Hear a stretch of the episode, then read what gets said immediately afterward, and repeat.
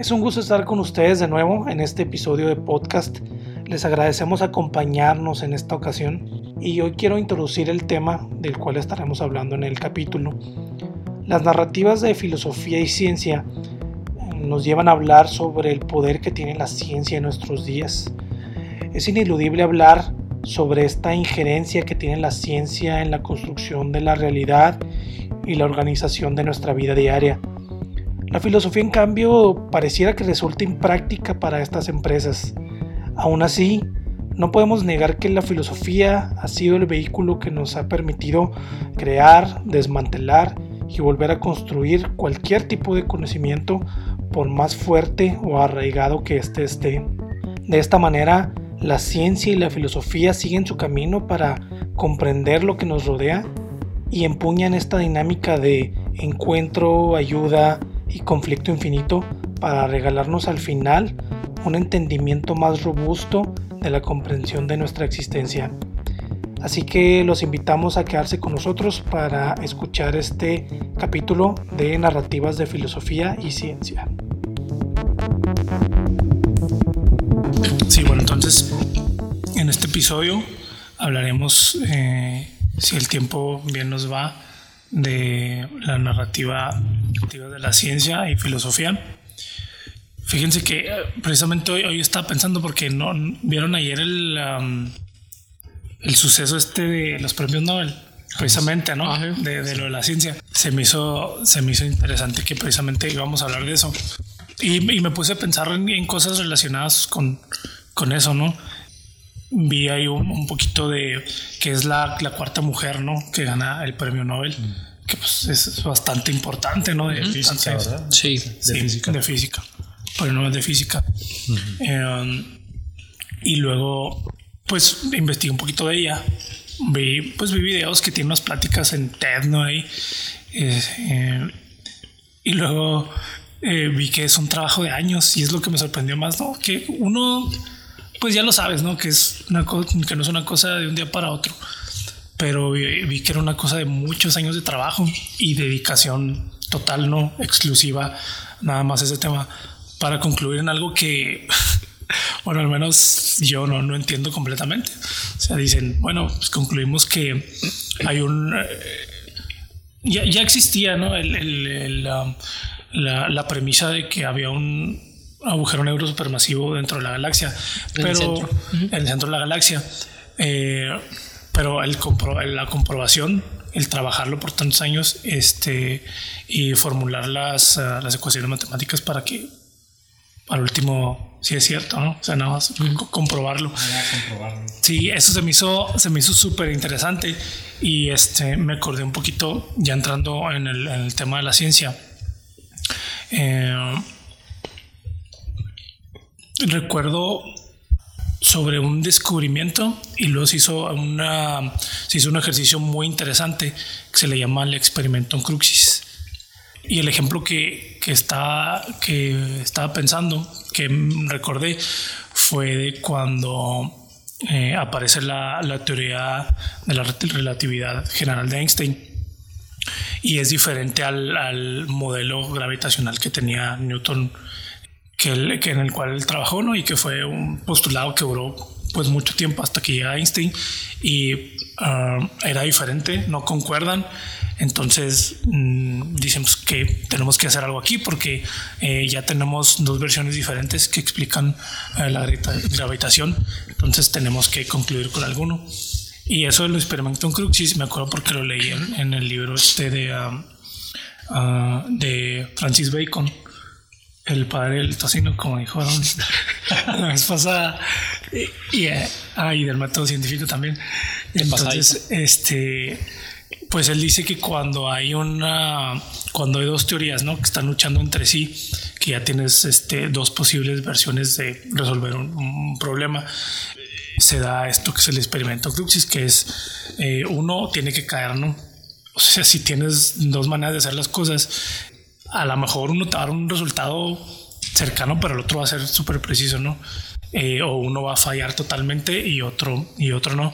Entonces se sometió precisamente a este proceso.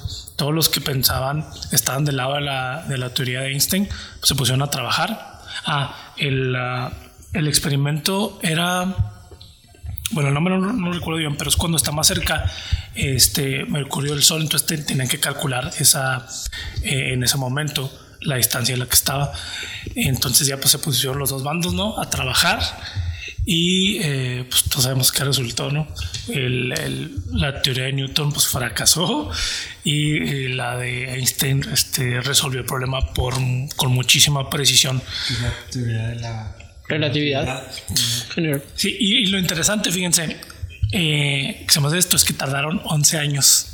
En ese 11 años en ese experimento. Más para saber cuánto. Para comprobarlo. Sí, no, que pues. cuando a mí, o sea, pues tú dices, eso es lo que iba con, con esta onda de, de, lo que se llamaban los agujeros negros, ¿no?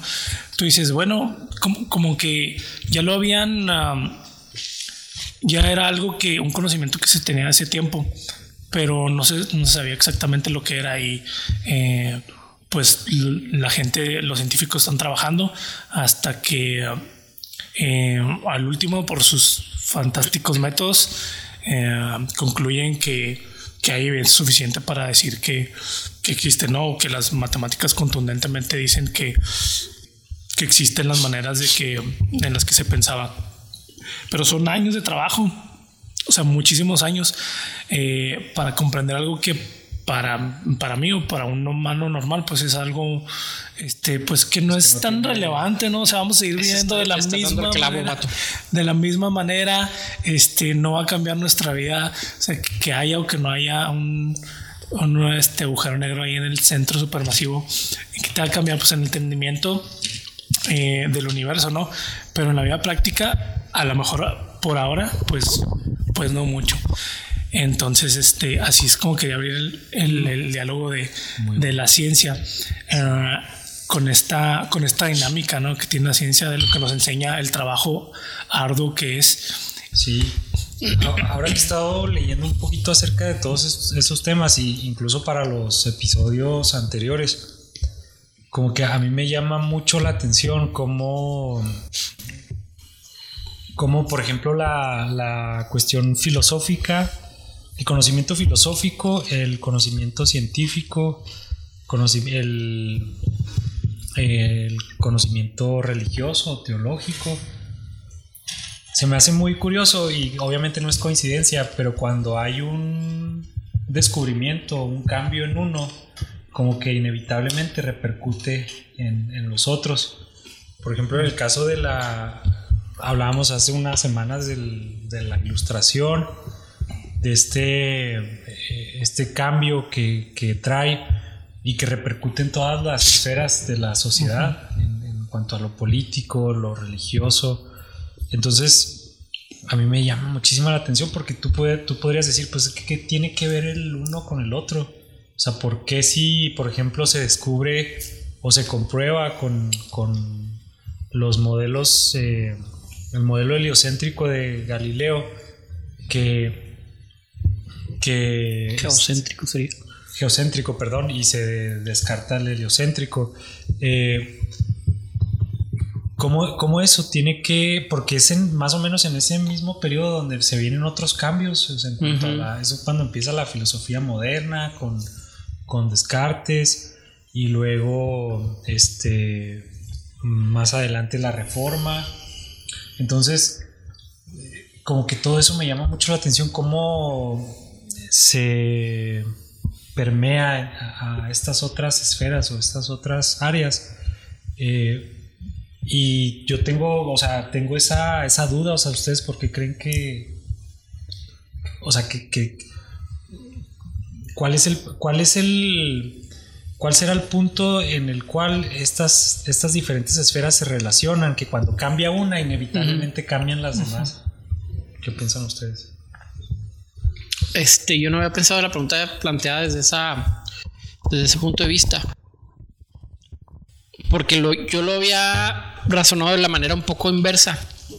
Que sí creo que cada una de estas tres eh, son aplicables de manera individual a diferentes aspectos.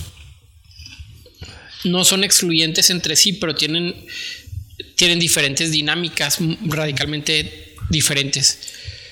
Ahorita que hablamos de la ciencia y empezaba, empezaba Isra hablando sobre el tema de la ciencia, creo que la ciencia es muy elitista y no se debe confundir ciencia con naturaleza, porque creo que ese error se comete muy seguido. Estaba escuchando un podcast hace poquito y decía, este, la ciencia funciona, creas o no creas en ella. O sea, si tú no crees en la ley de la gravedad, de todas maneras, si te vienes de un edificio, te vas a caer, te vas a morir. Ah, me parece que el, que estaba comentando le está confundiendo ciencia con leyes naturales. O sea, la ciencia es que la que estudia las leyes de la naturaleza y es un método totalmente humano y, puedes creer o puedes no creer en el método, puedes buscar un método mejor o, o criticarlo, deconstruirlo y tratar de crear un mejor método, pero, pero, pero este entendimiento de que la ciencia es, es la reina porque está intrínsecamente ligado a las leyes de la naturaleza me parece que es un error. Y el hecho es que se ha demostrado que conforme avanza nuestro conocimiento, la ciencia va cambiando sus métodos y nos hemos dado cuenta de que el mundo está cambiando constantemente y lo que entendemos del mundo es muy poco y estamos renovándolo. Y creo que algunos científicos lo están adoptando desde esta, desde esta humildad, ¿no? De decir, no lo sé todo y estamos en un constante cambio. La filosofía creo que encontrándose en un punto medio entre ciencia y religión, tiene la capacidad de analizar al hombre en su sociedad. entre, religión, entre religión y ciencia. Tiene la capacidad de explicar al hombre en su, en su entorno y describirlo bajo ciertos métodos o reglas que le permiten elaborar hipótesis sobre las preguntas fundamentales creo que, creo que puede ser el, acceso a la filosofía es mucho más elitista que el científico. El acceso a la filosofía. Porque es poca la gente del mundo que le interesa la filosofía como ciencia. Si me explico formalmente. Y, y la ciencia eh, pasa lo mismo, se están haciendo muchos esfuerzos de divulgación para que todos nos interese la ciencia, las ciencias naturales, la física, todos estos esfuerzos que se hacen, este son, ahora son como que rockstars, Elon Musk o personajes de este tipo que, que se convierten en figuras, este Neil deGrasse, eh, todos estos vatos, el de Tony Stark de la vida real. O sea, se está haciendo un esfuerzo mediático porque nos guste la ciencia y para que se convierta en la narrativa que predomina. Una vez escuché un comentario que se se, quitó la sotana, o sea, se quitó la sotana como ese símbolo eh, de, pues sí, de lo grande. Del superhombre o del super yo de Freud, ¿no? Exacto. ¿Quién, hizo eso? Y se cambió por la, por la bata. Por la bata de laboratorio. No recuerdo quién lo dijo, ah. pero... Pero, pero, pero también me parece que es cierto, en cierto punto elitista el, la filosofía, no porque pretenda ser elitista, elitista, sino porque eh, a la gente le interesa poco y es complicado de hacerlo, es pesado, es tedioso. La religión creo que tiene las características totalmente opuestas. La religión sí cambia el comportamiento de las personas.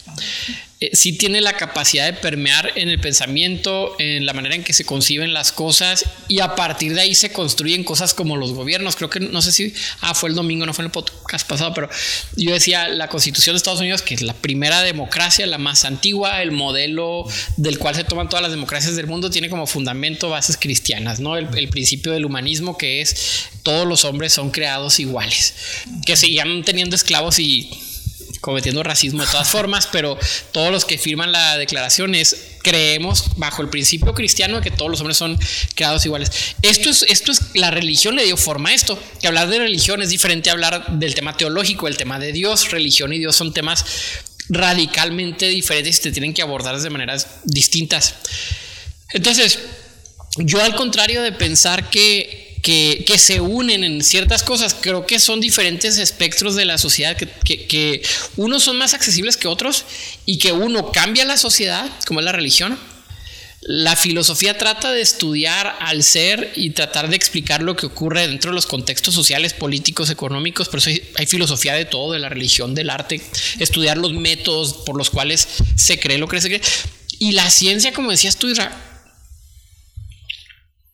eh, Ahorita creo que en nuestra época nos toca escuchar mucho acerca de la ciencia enfocada, creo yo, a la cosmología o a, este intento de desarrollar una teoría del todo, que es el santo grial que está buscando todo el mundo.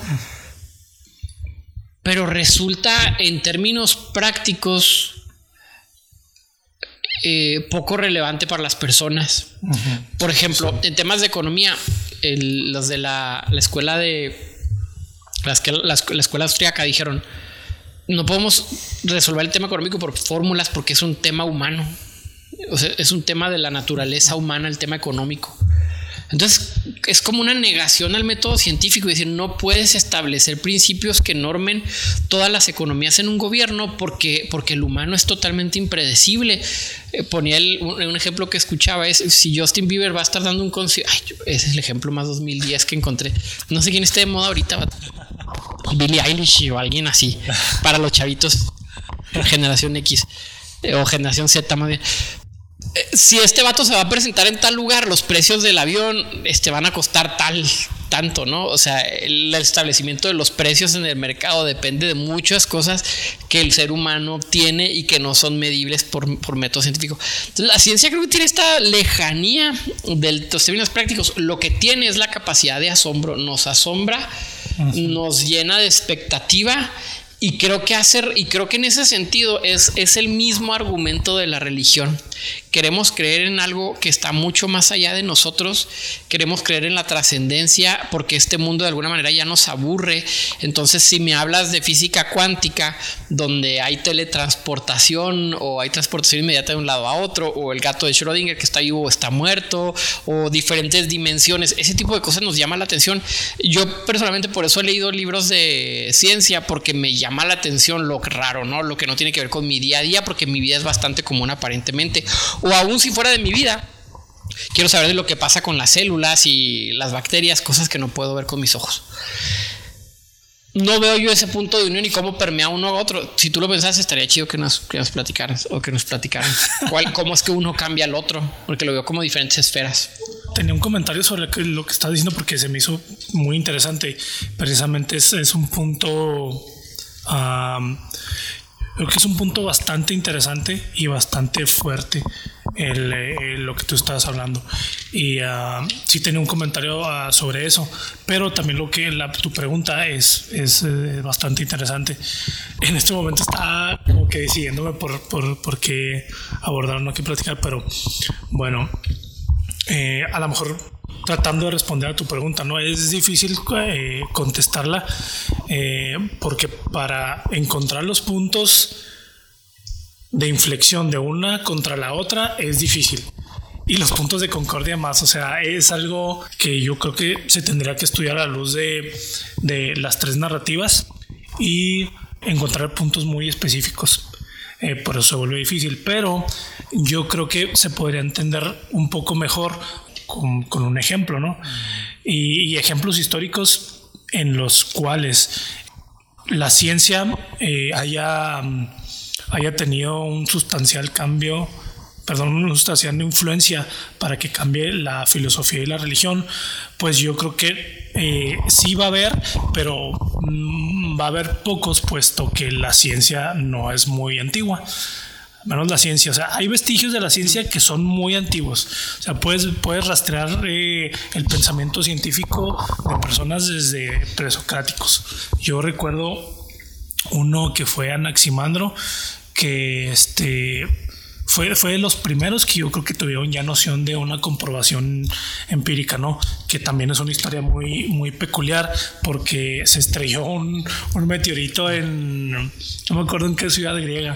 Entonces lo que hicieron ellos fue, le pusieron a poner este, eh, ¿cómo se llama esto que levantan? como un templo, pero un altar. Le pusieron a poner altar y lo adoraban y todo, y él no lo hizo. Entonces lo cuestionaron mucho que, que por qué no, y él este, se remitió a decir que era porque no había evidencia de que algún dios lo, lo, lo hubiera mandado. De hecho, empezaron a hacer leyes precisamente por él y por cuestiones, este, y por cuestiones políticas. En su tiempo, Grecia era como el... Um, no sé, los Emiratos Árabes, algo así, porque ellos controlaban el olivo, pero el olivo no era para comer, sino era energía. Entonces era el centro más importante este, del viejo mundo de eso entonces. Y empezaron a legislar ah, para todos los extranjeros, pues cómo, cómo comportarse con ellos. Y empezaron a legislar para estas nuevas personas que, que estaban viniendo con nuevo conocimiento. Una de ellas era Anaximandro y la ley se hizo mucho por él y era la ley de iniquidad. Entonces bajo la ley de iniquidad quería enseñar conocimiento astrológico que él decía que, que, este, que eso no era que no lo había mandado un dios, sino que era un objeto este, afuera, afuera del mundo, pues bueno, lo desterraron, ¿no? De Atenas en su tiempo. Ah, pero bueno, eh, entonces puedes, puedes este, rastrear la ciencia o el pensamiento científico desde mucho tiempo, pero realmente eh, la ciencia como método, bueno, o sea, hasta Francis Bacon, ¿no? Que estamos hablando de renacimiento. Estamos hablando de algo que es relativamente nuevo. Entonces, ejemplos que se den de cambios importantes que incluyen religión, ciencia y filosofía, se me hace, se me hace un poco difícil, pero lo podemos ver yo creo que a la luz de lo que estábamos hablando antes, ¿no? que, era, que era el renacimiento. Y, y, ya, ya lo platicamos y comentamos varias, varias cosas con, con el renacimiento, ¿no? Bueno, esto no lo comenté y es muy interesante. Y se me. Ah, ¿se acuerdan que, que eran cuatro puntos y tres y uno se me olvidó? Era ahora un personaje que era Giovanni Pico de la Mirándola, que fue fue una persona que se dedicó a la, a la filología y lo que él intentaba mostrar la supremacía del cristianismo ante todo el pensamiento que se tenía, porque él se puso a arrastrar el conocimiento de dónde venía. Entonces se pone a arrastrar todo el conocimiento y este, se da cuenta de que la influencia del cristianismo venía de muchos tipos de conocimientos diferentes. Este, recuerdo que él, que él decía de, por ejemplo, de los oráculos caldeos, que fue, que eran, ah, que era filosofía oriental muy, muy antigua, de filosofía árabe de su tiempo, que curiosamente los árabes lo tomaban de los griegos por, por algo que también que conté, pero bueno, lo estoy haciendo muy largo. Entonces, ahí yo creo que ya la ciencia está afectando a a la religión directamente, por lo que vimos del renacimiento que eh, el poder de la, de la Iglesia Católica, el poder fáctico institucional cae totalmente ante los acontecimientos científicos, este, filológicos, científicos. Mencioné también la reforma, la reforma que es este otro evento. Entonces hay una serie de eventos que se van dando paulatinamente. Este, no sé si se acuerdan, también conté el, este, mm, de un médico se llama Alessandro, Besalio, mm. que este, empieza a hacer disecciones en, los cuerpos de, de las personas.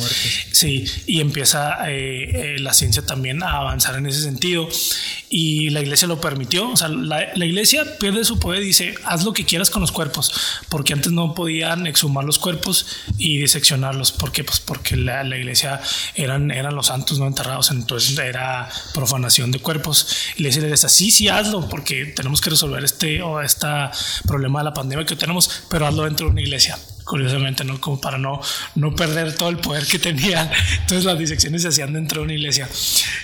Eh, y aquí es donde veo que sí hay, hay, un como que un conjunto de, de, elementos y de narrativas que son en cuanto a lo, a lo científico, que se ve, pues lo, científico es lo que está imperando.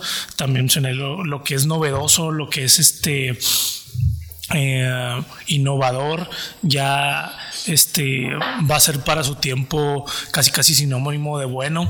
Toda la gente empieza a hablar en, en términos de ciencia, en términos de progreso, ahí es donde se crea todo eso. Y lógicamente la filosofía cambia, ¿no? que es el tema que estamos hablando, la filosofía moderna, que ya es un paradigma diferente de, de, de pensamiento este pensamiento que es totalmente unívoco, ¿no? Que hay una verdad y la tenemos que encontrar. hay una objetividad que la vamos a encontrar a través de la ciencia, a través de la, del razonamiento humano y existe ese, ese evento. En la modernidad, ¿verdad? Sí, en la modernidad existe ese evento ontológico importante que es la emancipación del ser humano, que le dice adiós a la iglesia eh, porque ya no me alcanzas a explicar este, eh, lo que yo necesito. Y fíjate, es lo que estamos comentando. O sea, ya no se va a, un tema de, descubrir en sí la verdad, sino ya no me estás dando resolución para mis problemas como ser humano. Mm. y yo creo que en eso va a recaer todo el, conocimiento, que sea científico, que sea filosófico, que sea religioso, si no me das las respuestas para mi vida, ¿de, qué me sirves? Y es lo que estamos hablando. O sea, ¿de, qué me sirve la ciencia si no va a resolver? Eh, que ahorita sí la resuelve en muchos aspectos, ¿no? Pero eh, al último yo creo que, que, es con lo que nos vamos a quedar como seres humanos y como sociedad con lo que resuelvan nuestros problemas. Y yo creo que la ciencia, como tú decías, claramente no resuelve muchos de, esos problemas. Nos quedamos cortísimos en muchos problemas principalmente de, ética que tenemos, de moral. La, moral ahorita es incierta totalmente en, nuestra sociedad postmoderna que tenemos. Yo, yo concluiría con eso que eh, a final de cuentas este, estas tres narrativas nos tienen que llevar hacia algo en lo que el ser humano pueda, pueda eh, tangibilizar para su vida diaria. Sí, sí, exacto. Eh, yo lo que estoy de acuerdo totalmente. Yo lo que pensaba acerca de, por qué eh, porque cuando hay un cambio en una de esas áreas o en una de esas narrativas, cómo influyen las demás. Y es que yo siento que algo que sucede es que cuando se descubre algo, ya sea en la ciencia, en la filosofía o en, la religión, o cuando hay un cambio eh, del paradigma, eh, cambia la concepción de nosotros mismos, o sea, cómo nos vemos a nosotros mismos. Y yo siento que, eh, por ejemplo, o sea, volviendo al ejemplo de, que la, Tierra no era el centro del universo, ¿qué significó eso para, la sociedad en ese momento? O sea, hubo... Eh, para la sociedad católica. Eh. Sobre todo, ajá. Eh, o sea, ese concepto de que la, por muy simple que parezca, describía toda la realidad de lo que percibíamos y de lo que, y de lo que pensábamos que éramos. Entonces, al haber ese cambio, pues entonces hay un, o sea, te, te quitan el piso, o sea, te, mueven completamente. Entonces yo siento que inevitablemente, toda si, si cambia tu, la percepción de ti mismo, inevitablemente va a cambiar lo que, cómo ves a Dios, cómo ves a, eh, a qué entiendes por el pensamiento, ¿no? Pues mira, también comentamos algo así, creo que fue la vez pasada que hablábamos de, de pensadores antiguos y tú decías, eh, tenían sus, conclusiones y ahorita los vemos casi como ridículas, ¿no? pensaban que, no sé, que el fuego era el principio de todas las cosas y tú decías, pero no podemos juzgarlos eh, lo, que pensaban y sus conclusiones a la luz de nuestro tiempo, ¿no? Es totalmente injusto. Entonces, lo que tú decías, no es impresionante cómo cambia, cómo puede cambiar una sola idea todo un paradigma de pensamiento. Y me acuerdo por ejemplo, de, de, Aristóteles, ¿no? Que la concepción eh, del universo física que tenía, o sea, del éter, por ejemplo, ahorita escuchamos el éter y decimos, eso nos suena totalmente fantasioso, ¿no? Pero es que ya eh, era lo que ellos les explicaban de bien, o sea, para, para ellos, fíjate, algo, algo interesante sobre lo que tú dices, para, para ellos en la metafísica la verdad era una, o sea, la verdad no era como ahora en el postmodernismo que, bueno, tú tienes tu narrativa, tú tienes la tuya, tú tienes la tuya, o tampoco era con el modernismo de, bueno, hay una sola verdad, sino la verdad era una cosa para ellos, era el logos, o sea, era, una entidad, era algo que, algo que posiblemente tenía mente, que se sostenía por, por sí solo, ¿no? Ahora la verdad pues puede ser un fenómeno comprobable a través de la lógica o de la ciencia, pero antes no, antes esa era la verdad, era, era como una entidad todos sus esfuerzos pues eran para eso, para entender a esa entidad y para entender qué es lo que pensaba eh, esa entidad, ¿no? Ellos no se preocupaban tanto por ver cómo funcionaban, sino para saber si existía o si no existía. Por ejemplo, ese era el mundo de Platón, ¿no? El mundo de las ideas. Pero, pero, pero esos, modelos, esos modelos funcionaban, o sea, explicaban al mundo, eran suficientes para explicar lo que ocurría en el mundo, ¿no? Platón bajo el concepto del mundo de las ideas podía explicar lo que hoy todavía no podemos explicar, que es la mente, que es la conciencia, que es el pensamiento, que son las ideas, por supuesto. Que la verdad, la libertad. Eh, sí, sí, todos estos intangibles abstractos en el modelo de Platón estaban perfectamente explicados. El problema es que no es verificable. El problema es que no se puede llevar bajo nuestro concepto de método científico. Queda excluido porque no puede ser experimentado. Entonces, explicaba en su tiempo lo, lo, necesario, presentaban soluciones necesarias y explicaban el mundo. Pues muy profundo, o sea, no deja de ser profundo su, su pensamiento, ¿no? O sea, No, ese- claro. sí, pues hasta, conceptos. todavía hasta la fecha yo creo que hay mucho, mucho de, conservamos mucho de la filosofía de Platón, o sea, permea todavía. Y es que aparte, a, a lo que iba precisamente es el, el que todo esto me recuerda lo que se le llama como El Matrix.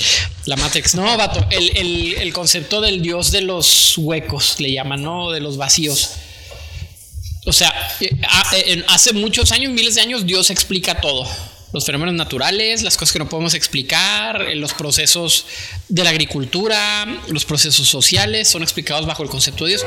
Mientras vamos desarrollando nuestra, nuestro, el avance social dentro de la humanidad, Dios empieza a tomar menos eh, eh, Protagonismo. protagonismo. El, el punto más importante va a ser Newton, que hablamos ahorita, que eh, con las leyes del movimiento saca a Dios de la ecuación. No, no existe el elemento Dios para explicar el mundo, ¿no?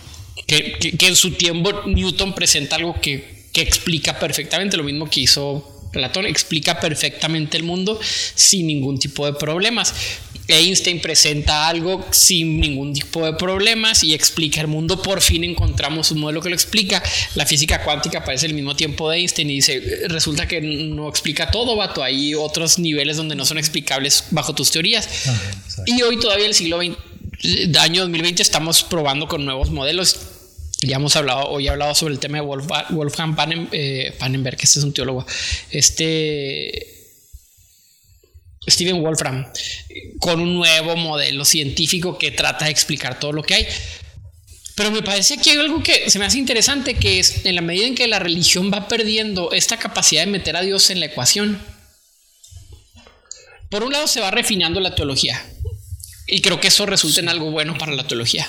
O sea, eh, es tan escurridiza que tiene la capacidad de adaptarse a pesar de cualquier tipo de, De cambio. de, de- sí, de ataque, de cambio en contra de lo que se piense, porque, Totalmente. porque no puedes esquivar a Dios cuando Dios es cuando el concepto de Dios es totalmente trascendental. Sí, sí, no lo es, imposible, vato, es imposible atrapar y descartar totalmente la idea de Dios. Puedes ser muy honesto y llegar al punto del agnosticismo, pero llegar, llegar al punto del ateísmo e, es, es deshonesto con tu propio método crítico. Pero mientras la religión va perdiendo estos gaps o estos huecos en, en- en Dios de la vocación, creo que la ciencia va agarrando nuevos, eh, eh, se va haciendo de huecos. Porque en la medida en que se desarrolla y se fortalece, empieza a depositar su fe en que algún día vamos a explicarlo. Entonces, mientras que la religión hacia atrás va perdiendo sus gaps, la, la- la ciencia hacia el futuro los va llenando. Fíjate, sucede algo más extraño cuando tratan, cuando la ciencia se va acercando a tratar de explicar la realidad en su nivel más, eh, Profundo. más profundo, más este, más fundamental. Eh, se, se empieza a volver ya casi ciencia ficción, o sea, ya prácticamente ya Muy exótico. eh, sí, prácticamente está sacando del, del método científico la, la característica eh, de, de- del observar, por ejemplo. O sea, ya cuando estudian estas partículas, los, los quarks, ya, o sea, asumen que existen por ecuaciones matemáticas y lo que tú quieras, pero ya, ya son, ya están en- en estos niveles en donde ya incluso prácticamente ya no, ya no están observando, o sea, sacan conclusiones. teoría. Es pura teoría, ándale, se vuelve en, en pura, eh, puros modelos teóricos.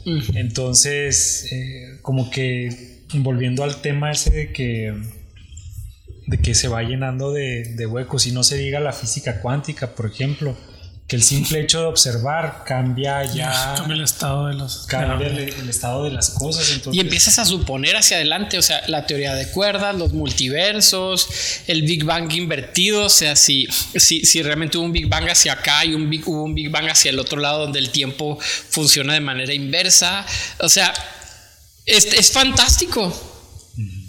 ¿Sí me explico? Y de lo que se acusa a la religión es de ser fantástica. Entonces, bueno, pero es que es, es matemáticamente posible. bueno, vamos a ver cuál es la naturaleza de las matemáticas. o sea, cuál es la, cuál es la qué, qué, argumento me presentas para saber si lo que es matemáticamente posible tiene una realidad objetiva o ontológica. Entonces, esa, esa, esa, esa, manera de abordarlo ya, ya incluso se escapa del método científico. Claro. comprobar las matemáticas por el método científico. Entonces, ahí, ahí creo que todos estamos en el mismo juego. Eh, aunque el, que sigas totalmente racional, inclusive el filósofo que va a estar tratando de abogar acerca de, del ser, es un, es un concepto meramente abstracto, eh, son conceptos abstractos. Por ejemplo, tiene que ver con las conductas, con la descripción del mundo, tiene que ver con el lenguaje todo eso que es, que es una conducta, ¿no? Que es un pensamiento, que es un comportamiento, que es una sociedad. Eh, son, son totalmente conceptos abstractos que no se pueden medir ni se pueden, se puede medir una sociedad en términos muy prácticos de crecimiento numérico, de comportamiento, si mataron a tantas personas ahora este año y este año no, pero eso no es la realidad ontológica de lo que es una sociedad, porque la sociedad es un concepto abstracto. Entonces, las tres narrativas están en el mismo juego. Eso podría ser un punto de, de similitud, ¿no? De, o donde pudieran unirse. Por ejemplo, lo que hicieron es que últimamente no se ha dado, o sea, no, ha sido que así fue desde el principio, sino como que fue una, una evolución en que la ciencia dio sus primeros pasos, ¿no? Pero la filosofía y la religión ya estaban bastante desarrolladas y las condiciones eran diferentes, ¿no? Y la gente tendió pues hacia alimentar más su, su hambre por la ciencia, porque lo que yo creo, por, la, por lo que la ciencia es muy... Eh, muy famosa, llena mucho a la gente, es porque es inmediata. O sea, esa inmediatez. Sí, esa es muy práctica. Cuando, cuando hay un conocimiento, tú lo puedes comprobar. Bueno, lo sencillo, ¿no? No estoy hablando de todas las, todos los temas, es complicados. Y su, homogeneidad también, ¿no? O sea, su repetibilidad, que se puede repetir. Exacto, y que un concepto científico que se da por hecho aquí, o sea, se acepta en cualquier parte del mundo. una crítica que le hacen, por ejemplo, a la religión, de que una religión depende prácticamente de la de dónde está localizada. Pero fíjate, en los términos que estamos hablando, o sea, que, que sea útil y que nos explique la vida, o sea, que no nos explique números, que no explique, que no nada más cuantifique, sino que sea relevante para la vida. Porque esta está, bueno, está, no está escuchando, está leyendo una persona que estaba, que por medio de la ciencia se podía eh, justificar el machismo, ¿no? O sea, que, el hombre pues, tiene su rol, la mujer tiene su rol, lo han tenido desde la época de las cavernas, entonces tiene que seguir así. O sea, y científicamente está comprobado y científicamente tiene que seguir de esa manera. Algo que ahorita estamos luchando por desaparecer, ¿no? Es una cuestión este, eh, moral muy, muy arraigada que nos está haciendo bastante dañina y que todos, si es científico, no estamos luchando este, por darle una reversa a eso. Y existen personas que dicen, bueno, es que la ciencia me lo avala. Y interpretación ya es científica. O sea, hay un hecho, hay, hay este, algo que puedes comprobar a través de la ciencia, ¿no? Tal cosa, este, pero luego la, interpretación está, ¿no? O sea, una persona dice, puede, puede eh, derivar que de ese tipo de descubrimientos, ¿no? De que, vamos, es que el hombre tiene esta cualidad, esta cualidad, esta cualidad, la mujer tiene esta cualidad, esta cualidad. Entonces el hombre va a tener siempre este rol, la mujer va a tener siempre este rol. Y como la ciencia lo dice, así tenemos que vivir en sociedad, ¿no? Entonces no nos funciona. O sea, realmente es algo que, que no funciona en este momento. Es uno de los temas en los que no, no concuerdas con Jordan, Jordan Peterson. yo también estaba pensando en las langostas, ¿no? En, las jerarquías. Las jerarquías y todo. Es pero, pero mira, bueno, independientemente, e, es lo que te decía, o sea, un hecho científico se puede, de, de esa naturaleza se puede de, interpretar de muchas maneras. O sea, hay interpretación para lo que quieras. Si tú le quieres dar un camino que te convenga a ti para eh, justificar lo que crees o para darle sentido a lo que crees, yo digo que lo vas a encontrar. Si lo quieres para el otro lado, también va por el otro lado. Hablando de Jordan Peterson, ¿no? Este, eh, lo que dice, no, pues que hay, hay, una biología detrás de la conducta humana. Bueno, ¿y qué tal de la monogamia? Yo creo que Jordan Peterson es, es monógamo por, por su formación, este, ¿cómo se llama? Cultural. De, de- de derecha, ¿no? Tradicional. Eso. Este, pero eso biológicamente no tiene mucha justificación, ¿no? De hecho, este, se piensa que es lo contrario, o sea, que el hombre, que el ser humano es monógamo por decisión, no porque biológicamente tenga que ser así. Entonces, es- esa es, la parte donde hay ciencia para todos. Hay ciencia para lo que tú quieras, eh, lo que tú quieras justificar, para lo que tú quieras defender. Es que eso es lo. Vato, eso es lo extraordinario del, del ser humano. Que tiene la capacidad de ir en contra de la naturaleza.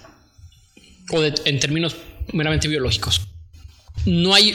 No hemos encontrado algo más en el universo que tenga la capacidad de salirse de lo que su. De lo que su química, su biología fundamental eh, le indique. Oye, y súper importante, y es algo que tenemos que aceptar, ¿no? O sea, con toda la humildad.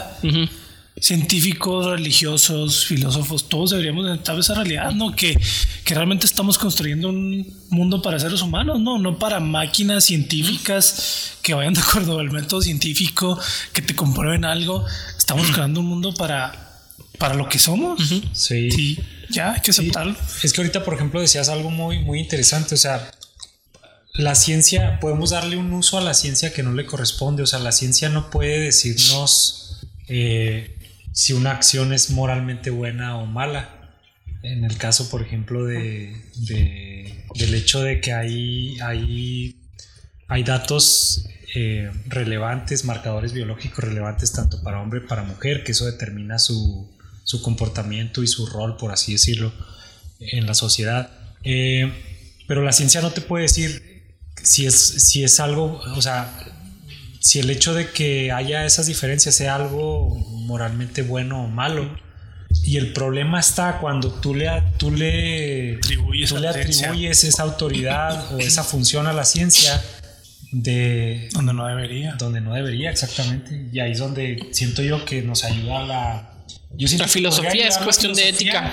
Es cuestión de ética. Con mayor certeza, pues la, la- la filosofía te puede decir, pues te puede poner diferentes panoramas, ¿no? Pero la religión yo siento que la diferencia es que te dice, este es el bueno.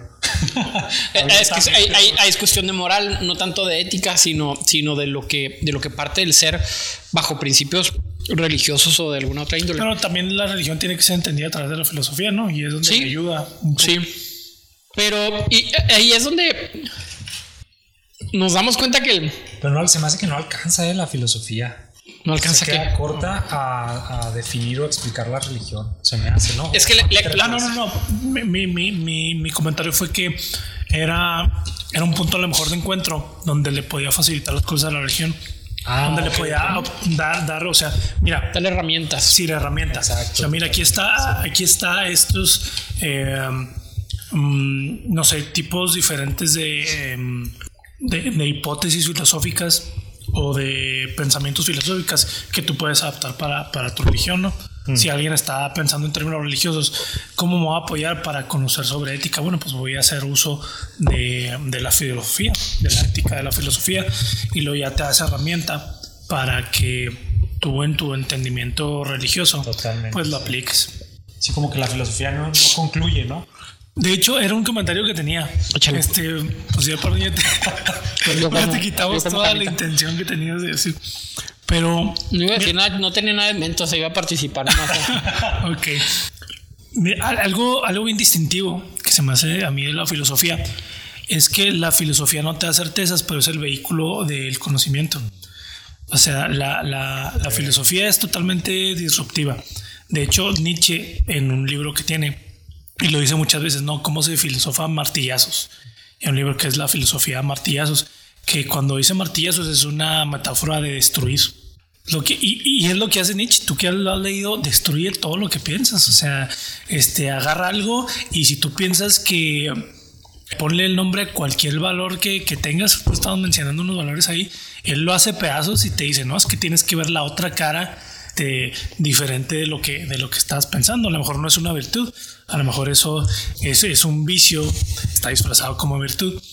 Entonces es lo que tiene Nietzsche, ¿no? Pero es lo que tiene también la filosofía, que la filosofía te va a destruir todo. A eso se dedica la filosofía, a destruir todo lo que tú piensas. Pero es muy útil. ¿Por qué? Porque en ese proceso de destruir lo que se está pensando crea nuevas cosas. Construye. Construye. Pero, pero no construye por ella misma, sino te sugiere. O sea, sugiere la ciencia, sugiere la religión, sugiere a todas las disciplinas y ciencias. Y en el momento, fíjate, algo muy curioso, en el momento que la filosofía sugiere algo y, las, y alguna disciplina o ciencia dice, ah, esto es interesante para mí, lo puedo tomar para mí, en el momento que lo hace suyo, ya la filosofía lo está volviendo a querer destruir otra vez, porque a eso se dedica. O sea, la filosofía no tiene certezas, sino es nada más un medio, no es una finalidad. Este, y es lo que se me hace interesante de la filosofía. Qué suave definición, tan muy interesante. Bueno, pero aunque estábamos. ¿Cuál, iba a ser tu.? Se me fue totalmente. tu participación. Bueno, yo, yo sí tenía un tema que hablar, este, eh, porque el tema que hablamos de la ciencia y de la filosofía eran narrativas, ¿no? Entonces yo pensando, pues, ¿cuáles, ¿cuáles serán las narrativas de la ciencia, ¿no? Pues yo encuentro dos grandes divisiones que se pueden hacer. Uno es el positivismo, que se me hace muy interesante y el otro, pues sería como que las diferentes corrientes eh, de epistemología que han surgido, se me hace que serían las dos, eh, las dos grandes eh, narrativas que yo, que yo vería dentro de, dentro de la ciencia. Y hablando del positivismo, yo creo que ya lo hemos estado hablando, ¿no? Hemos hablado de ciencia, pero nos hemos referido mucho a lo que es el positivismo.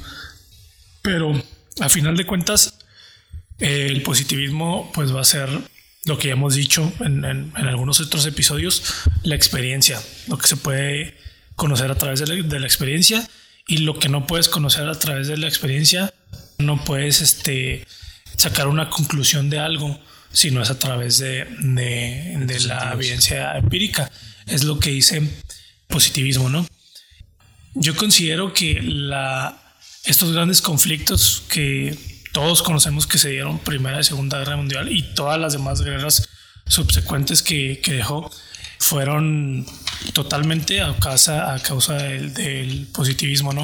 Y es una crítica bastante, bastante dura para el positivismo. Y esto se da porque en esa... Mm, intento. Sí, en ese, eh, intento eh, por querer explicar todo de una manera unívoca, no como decíamos la vez pasada de que, bueno, hacemos nuestras, nuestras narrativas y, por ejemplo, que hablaban de, de los evangelios, ¿no? Que hay diferentes narrativas y encuentras una riqueza en esa diversidad. Yo creo que el positivismo no te da esa, esa capacidad. Te dice, una idea es la buena, que es muy... Podría ser real hablando en términos objetivos, ¿no? Pero como decimos otra vez, hablando en términos humanos, es algo que no nos funcionó porque bajo el ah, perseguir diferentes tipos de ideología, hubo diferentes tipos de ideología que se encontraron y fueron un choque fuerte. Y choque de tal manera que, que decían, es que yo lo que predico es la verdad. No, pues es que yo lo que predico es la verdad. Entonces, como no había un término medio, pues entró el conflicto, el mundo, ¿no? Hablando así más en específico, el, comunismo, que es un, se podría definir, es un socialismo internacional que su ideología abarca a todo el mundo, no es global. Mm. Tiene una filosofía que se aplica a a un gobierno, a, una sede que involucra a todas las personas del mundo. O sea, es un, es un proyecto, el comunismo, para todo el mundo. No es un proyecto individual como lo es el nacionalismo en su tiempo. O sea, que el nacionalismo también, bueno, el, nacionalismo de Alemania en la Segunda Guerra Mundial eh, también era un socialismo, ¿no? De ahí viene nazi, que es nacionalsocialismo. Entonces se enfrenta un socialismo internacional con un nacionalismo nacional y dice, ¿sabes qué? Pues aquí uno es el que tiene que tener la verdad, ¿no? Y eso no, no, no puede ser dialogado, no puede ser aceptado y entra este gran conflicto. Era la URSS el que, el que trataba de promover este socialismo internacional. Sí, Sí, ¿verdad? Ok. sí, era, eh, pues empezó como eh, eh, en lo ideológico, el marxismo de, de Marx y Engels, ¿no?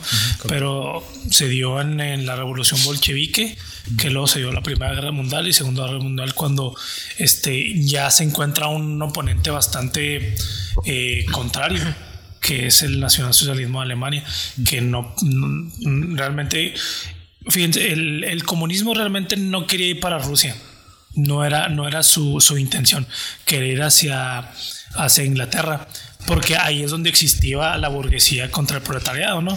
Pero no, no, no se logra concretar y pues se van a, Rusia, que no había este, tanto esa, pues ese discurso dialéctico de, ah, de oprimido y opresor. Bueno, a lo mejor oprimido y opresor sí, pero no burguesía y proletariado porque eran campesinos. Entonces no se daba esa dinámica este, industrial que había en ese entonces. Bueno, ya, ya me salí mucho del tema, ¿no? Pero este yo, yo creo que sí, el positivismo eh, o los grandes, eh, el grande eh, críticas al positivismo van a ser, por un lado, las guerras mundiales. Número dos, la educación. Yo creo que toda la educación que tenemos está dirigida totalmente eh, hacia el lado científico, otra vez lo que íbamos diciendo. No hay una formación ahorita preponderante en la universidad que haga intentos sustanciales o importantes aparte de informar de ciencia a los jóvenes y, y niños, ¿no? Una secularización extrema. Sí, ¿no? totalmente. Radical. Eso es lo que es. O sea, te voy a enseñar ciencia, matemáticas, física y ya. O sea, filosofía es de lo más aburrido en la escuela. eh, no, no tiene ningún sentido a veces. Entonces se está formando a personas con esa con esa intención, ¿no? El que sean totalmente científicos, que conozcan a través de la ciencia y, y de lo demás, no, o sea, A mí se hace que pone sobre la mesa el tema que no mencionamos dentro de nuestra narrativa, pero que a mi punto de vista, por lo que he estado leyendo y aprendiendo en los últimos años, lo que tiene más poder para darle forma a nuestro mundo hoy en día creo que tiene que ver con, con lo económico, con el poder económico, con los poderes políticos. Más allá de que la ciencia, la filosofía o la religión, creo que estas dos condiciones políticas económicas son los que rigen el discurso en el mundo y lo que hay.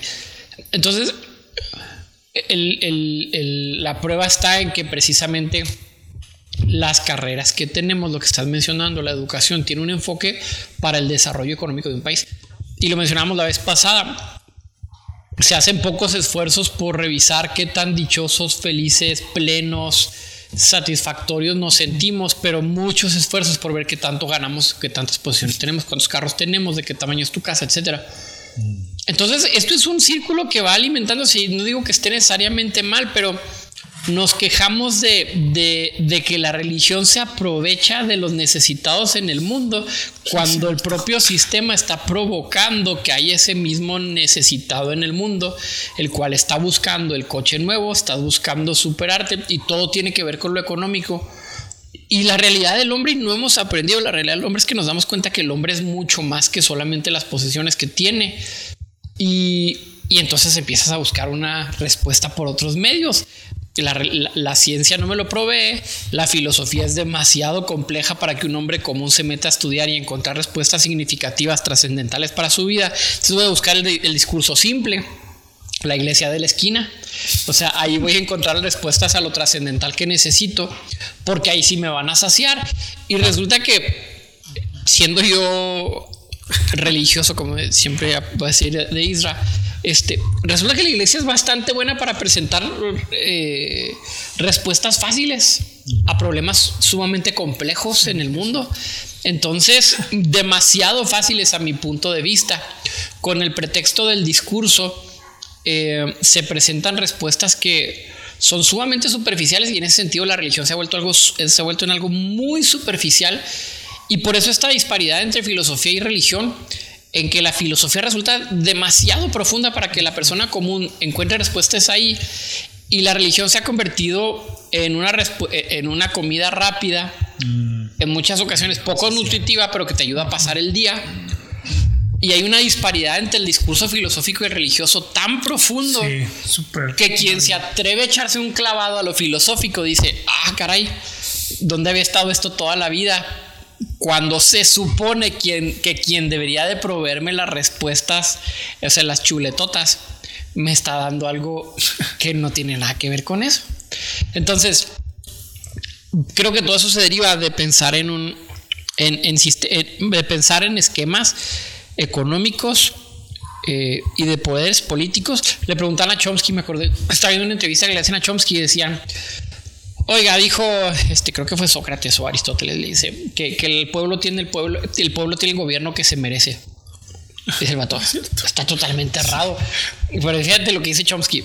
Dice, el pueblo tiene quien los gobernadores del mundo quiere que tengan. O sea, los poderes económicos van a decir quién va a gobernar este país, ¿no? Porque detrás de los gobiernos están los intereses y no son, a mi punto de vista, a menos que esté yo demasiado cegado, los Illuminatis o los masones. O sea, creo que tiene que ver con las grandes corporaciones a nivel mundial. Pues lo que dice Chomsky también. Que tiene que ver con impuestos, que tiene que ver con tener algún tipo de políticas fiscales que funcionen. Esos son los que ponen y quitan gobiernos. Entonces, hay una narrativa, me parece, mucho más fuerte y más poderosa que es la económica, que siempre nos está impulsando hacia ser productivos y a, generar constantemente personas en, una intención de consumo constante y, en un doble consumo, porque la medida en que comemos, consumimos la chatarra y deterioramos nuestra salud, de esa manera se asegura que las medicinas van a tener que ser consumidas en nuestra vejez. Eh, entonces hay un, hay un discurso, me parece, detrás de todo esto que tiene que ver con los poderes económicos. Eso vendría siendo una. como que el aspecto negativo de. Bueno, es una realidad. Yo pienso que por ahí va. Y para los eh, promotores o eh, los que están a favor del socialismo, eh, yo siento, por ejemplo, que con las teorías que saca, bueno, primero Karl Marx y, y luego ya después los intelectuales franceses como Michel Foucault, sacan conclusiones muy interesantes que, no precisamente estoy de acuerdo con lo que plantean, pero que sí ayudan a, hacer una, a por lo menos hacer una crítica directa a los errores o los defectos que tiene el capitalismo y que te, sí te ayudan a como decir, bueno, está del todo bien lo, la forma, el modelo económico, eh, hacia dónde nos lleva realmente, debo de ser, eh, de, qué, de qué manera yo puedo eh, no ser, no dejarme llevar por esa corriente, de qué, otras alternativas tengo, si no va a ser precisamente el socialismo, si te ayuda por lo menos eh, no irte junto con esa corriente tan, bueno, que en parte puede ser nociva. Este, Sí, totalmente. Volviendo, por ejemplo, al caso de la religión. Eh, eh, quería hacer un comentario que leí en el libro de eh, El hombre en busca de propósito de, Víctor Frank. Y él habla acerca de. No, creo que ya lo habíamos comentado, no estoy seguro. De. Bueno, él, él como psiquiatra, ¿no? él estando dentro del campo de concentración no dejó de, de investigar y de observar y, de sacar sus conclusiones. Entonces, una conclusión a la que él llega, que se me hizo muy interesante, es de que las personas que, se morían más rápido o las mm. personas que, que, terminaron falleciendo eran aquellas personas que no tenían un, eh, no tenían alguna creencia religiosa. Mm. Entonces él habla acerca de, de esta bondad o de esta pues esta realidad que te deja el, tener esa, ese fundamento espiritual, eh, algo que, tras, algo que trasciende, algo que trasciende, que no, sí, que está fuera de ti. Si tú pones tu esperanza en algo trascendental, eh, te deja beneficios evidentes. Obviamente no lo vas a hacer por eso, no lo vas a buscar por eso, pero es un fruto y es una, es una bondad que te deja. Entonces él, él, hacía esta observación. Las personas religiosas que tenían una convicción espiritual muy fuerte eh, fueron las que lograron sí. sobrevivir. No todas, ¿verdad? Obviamente. Pero sí, las que no la tenían eran las que terminaban perdiendo la esperanza prim primero. Uh -huh. Y, y, y, eventualmente terminaban eh, falleciendo. Pero, pero, pero no falleciendo, ejecutados. O sea. O corrompidos. Eh, él hablaba acerca uh -huh. de, que, de que termina. Porque eh, fíjate, él, él llega a una conclusión y dice: No todos los custodios nazis Dice, no todos tenían una esa característica malévola. Uh -huh. Tenía, tenía compañeros judíos, eh, reos, de una calidad moral mucho peor que algunos, que ciertos uh -huh. custodios. Entonces, él, él, eh, él, él, llegaba, él llega diciendo, dice, esta, esta condición tan lamentable, tan terrible, una de dos, o sea, o, o, te, o te podía matar o salías adelante con eh, porque tenías esperanza en algo trascendental o te corrompía. Sí. O sea, te, te sacaba lo peor de ti. Y hago el énfasis en que, en, en, que fueron ejecutados porque no es que se murieran a falta de esperanza, sino que eh, Víctor Frank lo que hace es, a la luz de un análisis a posteriori, como psiquiatra, porque seguro entiendo su libro, comienza diciendo, ahora puedo hacer en retrospectiva un análisis psiquiátrico de lo que ocurre en un campo de concentración. Dice, llegaba al punto en que podíamos saber quién era el siguiente a, al que iba a ser elegido por los nazis para ser sacrificado. Los nazis no hacían el mismo análisis que yo hago como psiquiatra. Pero yo sabía exactamente a, a quiénes iban a agarrar y eran a estos, no a los que habían perdido toda esperanza. Yo siento que a pesar y haciendo otra vez énfasis en lo que mencioné hace un momento de, de esta separación entre lo, lo, que tiene que ver con Dios y lo que tiene que ver con religión, que de verdad considero que son radicalmente diferentes una cosa de otra. Estaba escuchando un podcast de esos que duran seis horas, vato, lo estaba, lo estaba escuchando a lo largo de toda la semana. Iban a hablar de Dios y, ya, iba yo como a la hora cuatro y lo decían los vatos. No hablamos de Dios, hablamos de religión. Y yo, pues sí, vatos, o sea, este, hablar de Dios es todo un tema. Curiosamente, hablar de Dios eh, eh, es, es, un tema más profundo, pero por lo general se tienen menos argumentos. Pero hablar de religión, vato, es. ¡wow! Sí, sí, sí. O sea, tienes mucho que decir el tema de religión. Claro. Pero a lo que voy es, a lo que iba nada más es, habiendo puesto esta, este presidente, creo que el ser humano, y confirmar lo que dices, es necesario para el ser humano y para su sobrevivencia.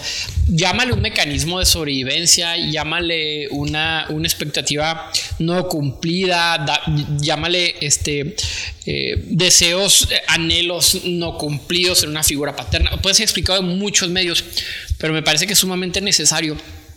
Cuando me toca a mí atender gente, visitar personas, es, vato, come bien, haz ejercicio, trabaja honestamente, pasa tiempo con tu familia y dedícale a Dios un tiempo. Y, y de verdad, uh -huh. a, hasta donde yo conozco, vas a tener una vida bastante buena. Sí, no, y hay... Te vas a acostar en la noche y vas a poder dormir, Tranquilo. cosa que, que, que, que, mucha gente no puede hacer y que lo damos por hecho. Pero cuando esa, esa frase yo se mencionó, vato, te vas a acostar y vas a dormir, vas a dormir bien, vato. Vas a dormir a gusto y la gente necesita tanto escuchar ese discurso que que por lo general eh, cuando lo hacen logran encontrar esa, esa, esa paz. Esa paz o esa satisfacción, me parece, plenitud Eso que es necesario.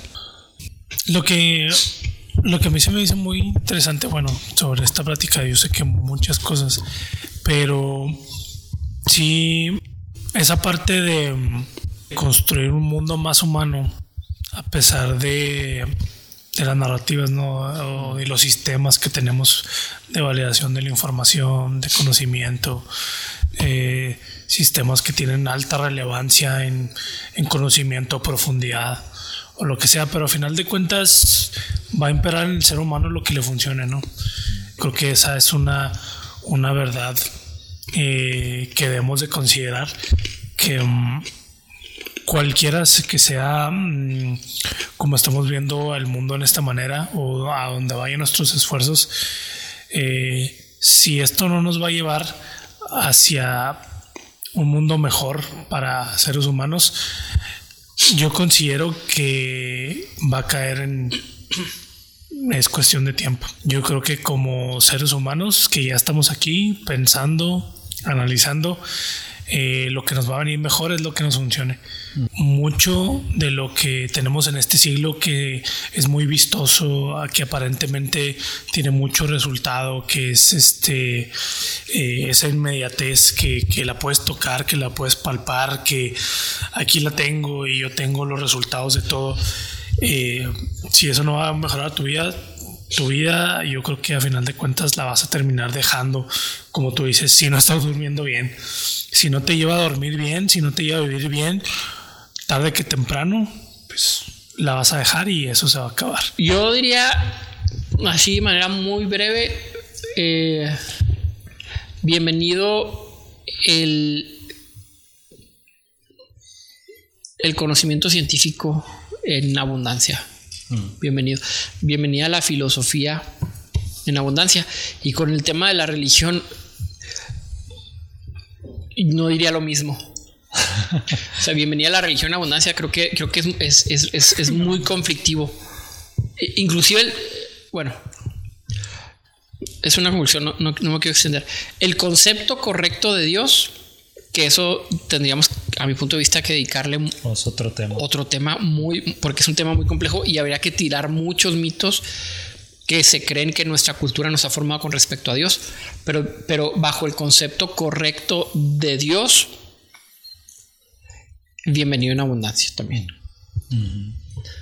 Sí, eh, yo como conclusión eh, comento que eh, en, en, cuanto a todo este tema de la narrativa, es una necesidad básica o fundamental del, del ser humano el, el, poder sumergirse en una historia más grande que él mismo.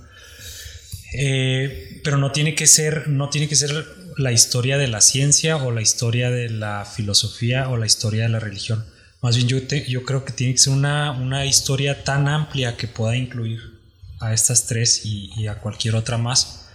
Eh, no tengo que decir yo eh, encuentro sentido en la historia que me cuenta la ciencia exclusivamente o, la religión o la filosofía sino que yo pienso que estas se complementan eh, totalmente las, tres y, de que es algo muy necesario porque un fenómeno que estamos viendo eh, hoy en día es, el, es ese pesimismo, que ya no crees en las grandes narrativas, ya no crees que, que una historia te va a ayudar a encontrar sentido y propósito en tu vida. Y yo creo que sí, claro que sí, lo encuentras, pero yo creo que está en esa, en esa capacidad, en la medida en que tengas esa capacidad de poder eh, ampliar tu, tu, vista o tu, eh, pues sí, tu, que puedas extender tu mirada y poder eh, entrelazar todas estas historias en una sola. Bueno, pues otra vez gracias por escucharnos y nos vemos en el siguiente episodio.